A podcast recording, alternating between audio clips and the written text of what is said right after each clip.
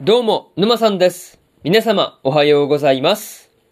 今回ですね、ありふれた職業で世界最強の2期の5話の感想ですね。こちら、語っていきますんで、気軽に聞いていってください。というわけで、早速ですね、感想の方、入っていこうと思うわけですが、まずは一つ目ですね。遺跡を進むというところで、はじめたちがですね、メルジーネ海底遺跡を進んでいたわけなんですが、正直、はじめの持っている潜水艇なしでは、まあ、進んでいくっていうところは、さすがに難しそうな感じではありましたね。また、月の光をですね、攻略の証に当てると、まあ、こう、その月の光が、こう、溜まっていって、メルジーネ海底遺跡のあるところまでですね、こう、道のりを示してくれるっていう仕掛けがあったわけなんですが、まあ、そんなファンタジーな仕掛けっていうところで、まあ、こう、はじめが感動してしまうというところもですね、わかるような気がするなというところでした。それと、海底遺跡の入り口の扉が開くなりですね。まあ、海水と一緒に中へと吸い込まれてしまう感じになっていたわけなんですが、まあ、これに関してもね、なかなか、こう、厄介な仕掛けだなっていう風に感じたところではありましたね。まあ、にしても、徒歩で進んでいる時に、ゆえが初めにですね、肩車をしてもらっていたわけなんですが、まあ、それをシアとティオの二人がからかっているっていうところはですね、なかなか微笑ましいところ、微笑ましいところでした。まあ、そういうところで、まず一つ目の感想である、遺跡を進むというところ終わっておきます。でですね、次、二つ目の感想に入っていくんですが、何でも溶かす敵というところで、はじめたちがですね、奥へ進んでいく中で、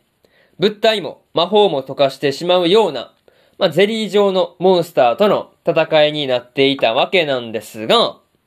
あ、それに関してはですね、こう、はじめたちがモンスター相手に苦戦するっていうところは、まあ、少し意外だったところではありますね。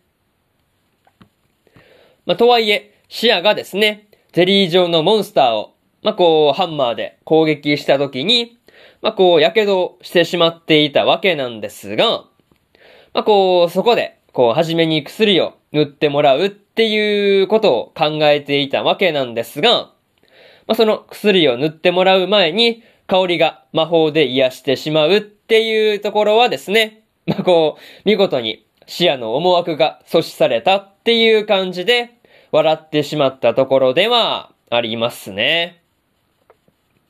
それと、最初はですね、ゆえが結界を張るっていうことを担当していたわけなんですが、まあ、途中からゆえもですね、攻撃に回っているっていうところからもですね、まあ、どれだけ敵が厄介なのかっていうところが伝わってくる感じではありましたね。まあ、にしてもね、ゼリー状のモンスターに、まあ、こう、まあ、急所がなかったっていうことがですね、話に出てきていたわけなんですが、まあ、結局、こう、どこに急所となる部分があったりするのかなっていうところで、まあ、結構気になるところではありますね。まあ、とはいえ、流されたことで、モンスターも一緒に流されてそうな感じはあるんで、まあ、結局どうなるんだろうっていう感じでした。まあ、そういうところで、二つ目の感想である、何でも溶かす敵というところ、終わっておきます。でですね、次、三つ目の感想に入っていくんですが、誤ってばかりというところで、はじめたちがメルジーネ海底遺跡の中でバラバラになってしまっていたわけなんですが、はじめがですね、香りを助けるっていうことを優先したのは、まあ、こう、死んでしまいそうだったからっていう理由があったというところはですね、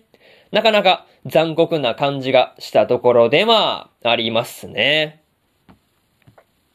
また、船での現術を切り抜けた後の話で、まあ、ゆえとの差を、こう、香りが見せつけられていたわけなんですが、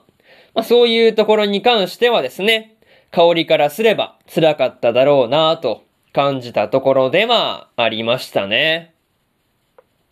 まあ、それと、香りがですね、まあ、こう、海底遺跡に入ってから誤ってばかりで卑屈になっているっていうことをですね、はじめが指摘していたわけなんですが、まあ、こう、ゆえと比べて卑屈にしかなれないのならっていうところはですね、まあ、そんな言葉は、はじめなりの優しさだったりするのかなっていうふうに思ったりしたところではありましたね。まあ、にしてもね、香りに対して、まあ、こう、視野があしらわれてもですね、こう、前を向いて、まあ、ずっとついてきたんだっていうことをですね、はじめが、こう、話として、話の中で引き合いに出してきていたわけなんですが、まあ、こう、視野と香りのですね、まあ、こう、卑屈になるかならないかっていうところの、まあ、すごいこう、決定的な差があるっていうところが、まあ、印象的なところではありましたね。まあ、そういうところで、三つ目の、三つ目の感想である、謝ってばかりというところ終わっておきます。でですね、次、えー、最後にというパートに入っていくんですが、今回は、はじめたちがですね、ミュウたちと別れて、メルジーネ海底遺跡の攻略を目指していたわけなんですが、カオリにとってはですね、ユエたちとの差っていうところを見せつけられた感じではありましたね。まあ、そんな香りに、はじめが離れるべきだっていう風に言っていたわけなんですが、まあ、それに対して香りがなんて言葉を返すのかっていうところは気になったところですね。まあ、それと、先生の前にですね、まあ、いかにも怪しげなシスターが現れていたわけなんですが、まあ、先生が気絶させられたっていうことで、まあ、これから何が起こってくるのか気になるところではありましたね。まあ、とりあえず次回はですね、はじめたちが海底遺跡で全員無事に合流できるのか楽しみにしておきたいというところで、今回のありふれた職業で世界最強の2期の5話の感想ですね。こちら終わっておきます。でですね、今までにも1話から4話の感想はですね、それぞれ過去の放送で語ってますんで、よかったら過去の放送も合わせて聞いてみてくださいという話と、今日は他にも2本更新しておりまして、そのビスクドールは恋をするの6話の感想と、東京24区の6話の感想ですね。この2本更新してますんで、よかったらこっちの2本も合わせて聞いてみてくださいという話と、明日はですね、怪人開発部の黒イツさんの5話の感想と、スローループの第6話の感想、